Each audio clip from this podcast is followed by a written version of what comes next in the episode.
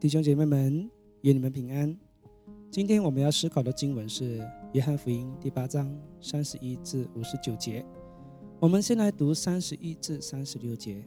三十一节，耶稣对信他的犹太人说：“你们若常常遵守我的道，就真是我的门徒。你们必晓得真理，真理必叫你们得以自由。”他们回答说：“我们是亚伯拉罕的后裔，从来没有做过谁的奴仆。”你怎么说你们必得以自由呢？耶稣回答说：“我实实在在的告诉你们，所有犯罪的，就是罪的奴仆。奴仆不能永远住在家里，儿子是永远住在家里。所以天父的儿子若叫你们自由，你们就真自由了。什么是自由？是我想要做我喜欢做的事，就算自由；还是我对我不想做的事情有能力说不？”才算是自由呢？许多人以为自由就是我想做我喜欢的事，没有人能阻止我，就是自由。但事实是，我有能力拒绝不喜欢做的事，才是真自由。自由的反面就是奴仆，奴仆对自己的生活没有主权，主人吩咐他做什么，他就得听从，因为他是奴仆。主耶稣说：“所有犯罪的人都是罪的奴仆，也就是说，有罪的人对罪没有能力，他常常活在罪中，无法挣脱罪的捆绑。”保罗说：“我真是苦啊！谁能救我脱离这取死的身体呢？肉体有一个主人，就是罪。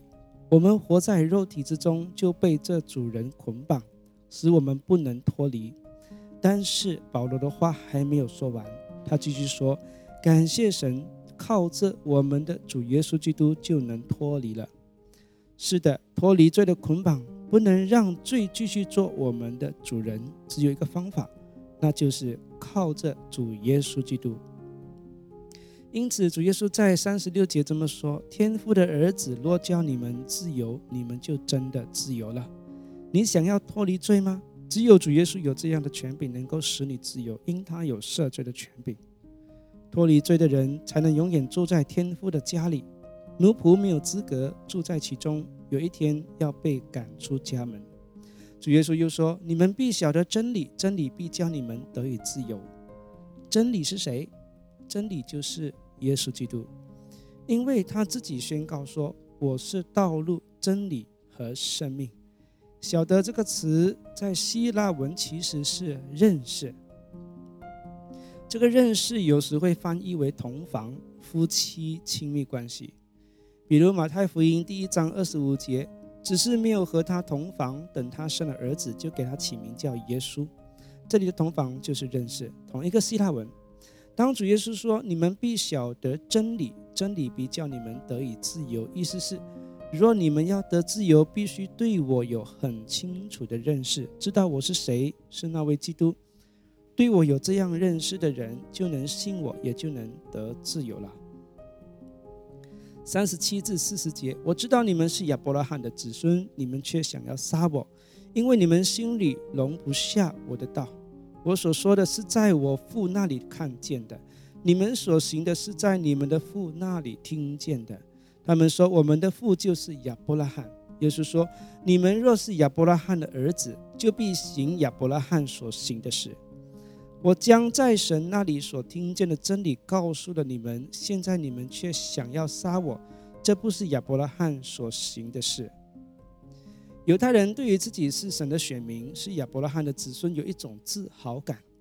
他们知道他们和其他民族有分别，他们有摩西伟大的先知带领他们的祖先脱离埃及，他们的祖先亚伯拉罕是神特别选召的。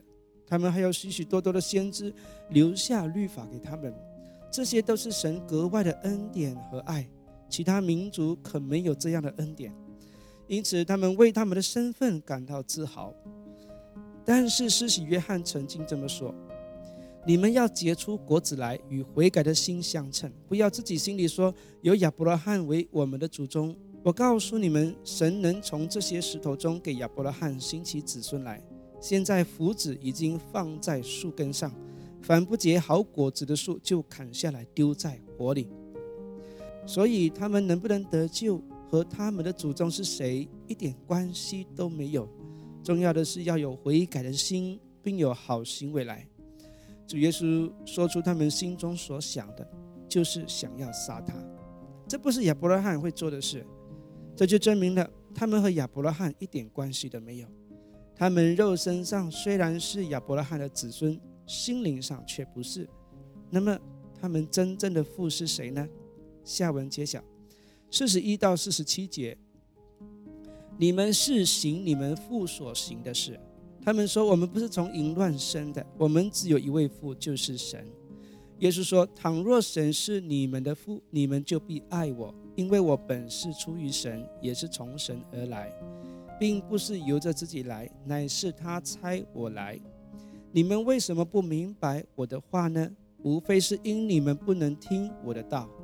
你们是出于你们的父魔鬼，你们父的私欲，你们偏要行。他从起初是杀人的，不守真理，因他心里没有真理。”他说谎是出于自己，因他本来是说谎的，也是说谎之人的父。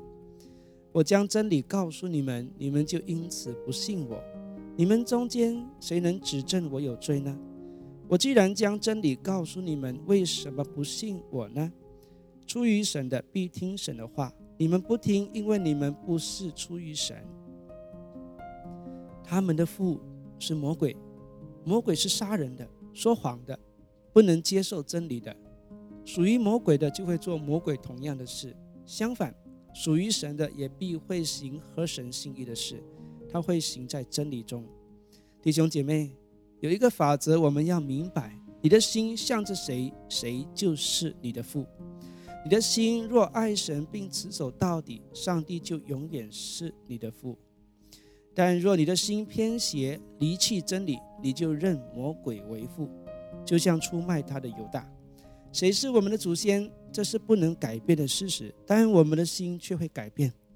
神判断我们的依据是根据我们的心和行为，不是根据我们的身份。你是基督徒吗？感谢主，但没有到最后那一刻，你都要战战兢兢地活在主的里面，保守自己，直到他再来的那日。你还不是基督徒吗？就当信主耶稣，洗去你的罪，你就成为神的儿女。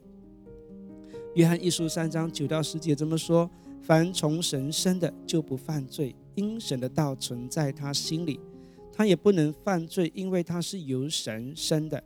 从此就显出谁是神的儿女，谁是魔鬼的儿女。凡不行义的，就不属神；不爱弟兄的，也是如此。当我们愿意接受主耶稣，我们就从神而生，他成为我们的父，我们成为他的儿女。成为儿女的就知道父亲不喜悦的事，这样我们就不会犯罪。这就是主耶稣在这里所说的：出于神的必听神的话。但是当我们固执己见，我们的心故意犯罪，我们就与我们的父疏远。因此，弟兄姐妹，你要保守你的心胜过一切，永远住在主的里面，行合神心意的事，认定他永远的父。